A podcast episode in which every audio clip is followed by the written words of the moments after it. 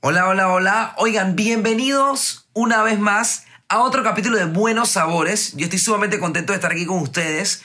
El día de hoy vamos a conversar sobre un tema bastante interesante y que a lo largo del tiempo ha generado cierta controversia, incluso hemos visto que, que se han actualizado en nuevos eh, tipos de recomendaciones e incluso hasta complementaciones pueden existir de este tema y es cómo dividir mi plato. Vamos a conversar sobre realmente cuál es la distribución adecuada. Vamos a verificar incluso si existen otros tipos de platos con respecto a los que hay aquí en Panamá. Aquí en Panamá existe una distribución recomendada cuando se está buscando una alimentación balanceada. Sin embargo, en otros países podemos observar y vamos también a conversar un poco cómo pueden diferenciarse entre ellos y el de aquí de Panamá. Así que, sin más que decirles, quédense que vamos a aprender absolutamente todo sobre la distribución de tu plato.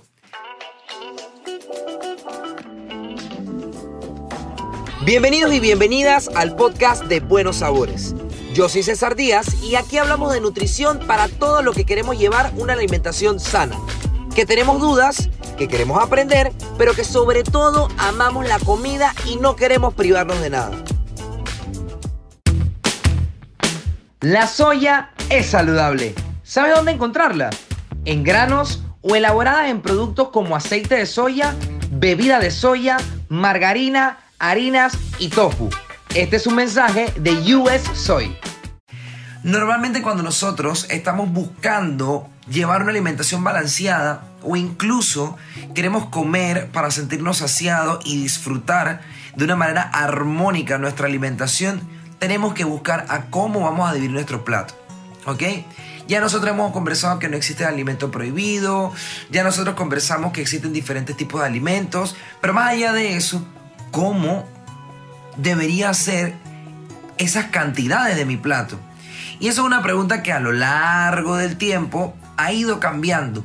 Antes se creía que para tener una alimentación balanceada debíamos, debíamos seguir una pirámide. Le decían la pirámide de la alimentación en donde la base eran frutas, vegetales, y a medida que iba aumentando esas escaleras, por decirlo así, o esos, o esos diferentes eh, bloques de la pirámide, podíamos observar que en menores cantidades o prácticamente nulas teníamos que consumir ciertos alimentos. Realmente el mensaje que nos da la pirámide de la alimentación es que hay alimentos que no se deben consumir y que hay alimentos que sí se deben consumir. Y realmente no es así. Al pasar del tiempo, ya incluso la Organización Mundial de la Salud no recomienda utilizar o por lo menos educar a poblaciones con este tipo de pirámides, porque crean una mala información y una mala interpretación sobre la alimentación, independientemente de que estés buscando un objetivo o no. Simplemente crea una mala percepción que puede llevar a la larga a una mala relación con la alimentación. Ejemplo, hay, yo no tomo la leche porque la leche de vaca es malísima. Ay, yo no como carne roja porque la carne es prohibida y no la puedo consumir. No, realmente no es así. Entonces, a medida que ha pasado el tiempo, surge el plato balanceado. En diferentes países hay recomendaciones de platos balanceados, pero ahorita vamos a conversar un poco sobre el de Panamá. Imagínate que tienes un plato. En ese plato, un tercio de tu plato va a tener alimentos ricos en frutas y vegetales. Otro tercio del plato va a tener alimentos ricos en granos y cereales enteros. Un cuarto del plato va a contener alimentos ricos en carnes y en lácteos. Y el restante va a ser con alimentos ricos en aceites, grasas y azúcares. Entonces, ¿qué significa esto? ¿Que todo lo tenemos que tener en el mismo plato? No, no, no, no, tranquilo. La razón por la cual se mencionan todos los grupos de alimentos dentro del plato es precisamente en que todos los grupos de alimentos son importantes, que todos los alimentos se deben consumir. Sin embargo, cada alimento debe tener una proporción de ingesta diferente. Ojo, son importantes, pero unas se necesitan más que otras. Por lo menos la fruta y los vegetales, los granos, los almidones, los cereales integrales, te van a aportar los carbohidratos, que es lo que te va a dar a ti la energía.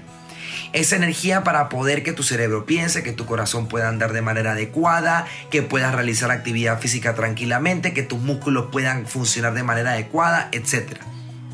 También va a contener vitaminas, minerales y fibra, que son componentes importantísimos para uno, fibra, buenísima función gastrointestinal, me siento más saciado, me siento con una mejor capacidad para ir al baño, tengo energía a largo plazo, etcétera, etcétera.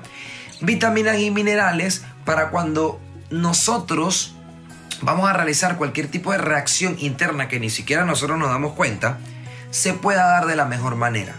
Aquella persona que quiere buscar un aumento de la masa muscular, el zinc es un mineral importantísimo Magnesio, un mineral importante para el corazón, una buena contracción muscular. Y todo eso lo vamos a encontrar más que nada en vegetales y en frutas. También lo podemos encontrar en cereales, en granos integrales, por lo cual es importante que sepas que la ingesta de estas vitaminas y minerales son importantes consumirlas. Entonces, como puedes observar, ellas, tanto las frutas vegetales como los granos, se llevan una gran parte del plato porque es nuestra primera fuente de energía. Por ende, tenemos que consumirla en mayores cantidades. Pero ahora me dirás, César, pero ¿y qué pasa con las proteínas? ¿Qué pasa con las carnes y eso? O sea, que tengo que comer menos. No, no, no. Debes porcionar ese alimento, ya sea pollo, pescado, mariscos, carnes rojas, huevo, queso, leche, yogures y demás.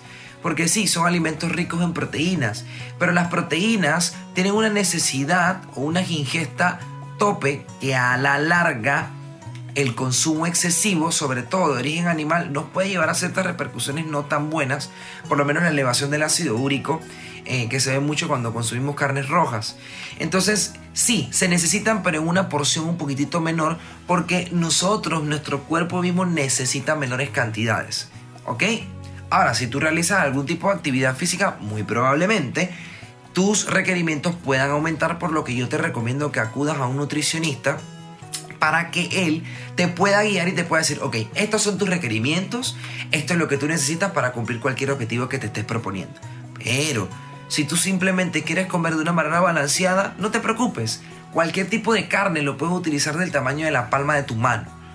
Con eso ya tienes una buena porción dentro de tus golpes fuertes, desayuno, almuerzo y cena, para tener una buena ingesta de proteína. Y por último, no menos importante, las grasas, que sí, hablamos que tienen una porción muchísimo menor dentro del plato, pero siguen siendo importantes. Imagínate las nueces, imagínate los aceites. Oye, estos tipos de alimentos son riquísimos en antioxidantes, son riquísimos en vitamina E, son riquísimos en grasas que nos van a ayudar muchísimo a que nuestro cuerpo no se mantenga por mucho tiempo inflamado. Y ojo, digo inflamado porque esto es un tema que a lo largo de este último año se ha hablado muchísimo por la situación de la pandemia. Mantener un cuerpo inflamado nos hace más susceptible a tener un sistema inmunológico deprimido. Entonces, Créanme, la ingesta de las grasas son recomendadas. Ah, pero César, ¿cuánto me puedo consumir? Ok, fácil, tranquilamente te puedes consumir dos cucharaditas de aceites, puede, eh, de aceites preferiblemente de origen vegetal, puede ser aceite de oliva, aceite de aguacate, eh, utilizarlos en crudos, porque ahí vas a tener una buena ingesta de estos componentes y antioxidantes y utilizar nueces en meriendas, por lo menos maní, que es bastante económico. Puedes utilizar incluso almendras, mantequilla de maní, la chía que está bastante de moda y puedes hacer pudines con leche o con yogures, porque la chía tiene la capacidad de eh, espesar alimentos por su alto contenido en fibra. Eso es importante. Entonces, a la final, todos los grupos de alimentos son necesarios. ¿Son indispensables? Realmente sí. Una buena ingesta de tus grasas, de proteínas y de carbohidratos son indispensables. Ahora, ahora, la pregunta del millón es, ¿puedo yo tener alternativas o siempre tengo que comer lo mismo? Claro, y ahí es donde está la diversidad. Si tú logras ingerir estos tres grupos de alimentos en tu alimentación, pero ir variando, oye, de repente hoy me como los manís, pero mañana no me los como y agrego los aceites. Y de repente hoy comí pollo con arroz, mañana no como pollo, sino que como pescado y lo como con pasto, lo como con menestras. Ahí, en donde tú asegures los tres grupos de la alimentación dentro de tu plato y que pueda ser de una manera diversa, ahí es donde tú vas a conseguir una buena ingesta de vitaminas, minerales, todos los grupos de alimentación y créeme, créeme que los beneficios los vas a sentir es que de una vez. ¿Ok? Bien. Ahora conversemos un poco sobre cómo es el plato dividido en otros países. Y es que a nivel mundial se utiliza o se recomienda utilizar una división del plato por medio de una pancarta que hizo la Universidad de Harvard, en donde la distribución es prácticamente idéntica a la de aquí de Panamá. Sin embargo, aquí nos da la opción de uno, utilizar los aceites por fuera de la alimentación como aderezos agregados, como un beneficio extra. Y segundo, también da la recomendación de que puedes ingerir proteínas de origen vegetal y aquí entra todo un tema de la alimentación sostenible eh, de origen vegetal o a base de plantas, que también es beneficiosa. Entonces, lo mejor que se puede hacer aquí es hacer una combinación entre la de aquí de Panamá, que incluso la pueden buscar en el MINSA, y la de Harvard, que también la pueden encontrar en internet, en donde si el día de mañana no tengo un pollo, no tengo un pescado, no tengo una carne, no tengo unos mariscos, etc., simplemente lo puedo cambiar por una porción muy parecida, por lo menos del tamaño de la palma de tu mano, o de media taza, o de dos tercios de taza, o de un puño cerrado de algún grano entero. Ejemplo, menestras en general, la quinoa, las soyas en todas sus presentaciones, etcétera, etcétera, etcétera. Y por último, pero no menos importante, recuerden que para mantenernos balanceados y poder disfrutar de toda nuestra alimentación y de los beneficios que da llevarnos alimentos a la boca, deben ir acompañados de agua. Agua es vida. El 75% de nuestro cuerpo es agua. Y constantemente estamos necesitando más agua. ¿Por qué? Porque sudamos, porque nuestro cuerpo pierde por medio de la orina, porque se utiliza para poder disolver toxinas y poder secretarlas. Así que sí, ingieran agua, por lo menos ya se habla incluso hasta de 16 vasos de agua al día, porque a medida que los días van pasando, a medida que el tiempo pasa, se está buscando implementar más actividad física. Y si te mueves más, tus requerimientos de agua se pueden ver aumentados. Entonces, tu alimentación a la final no tiene por qué ser un martirio.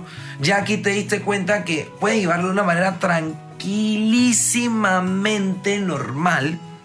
Y no olvides, mitad vegetales, o un cuarto de tu plato de alimentos ricos en granos, integrales preferiblemente, el otro cuarto de tu alimentación ricos en proteínas, que ya sabes que es de origen animal o vegetal, puedes utilizar los aceites o puedes merendar alguna fruta con granos secos para así poder tener una alimentación pues lo más balanceada posible. ¿Ok? Así que si este podcast te gustó, yo te invito a que nos sigas aquí en nuestra página de Spotify y en nuestras redes sociales. ¿Ok? No dudes tampoco de vernos todos los domingos a la una y media de la tarde por TVN porque venimos con información interesantísima cada vez más. Así que sin más que decirles, espero que les haya gustado muchísimo este episodio y estoy seguro que me van a acompañar en el próximo. Hasta luego.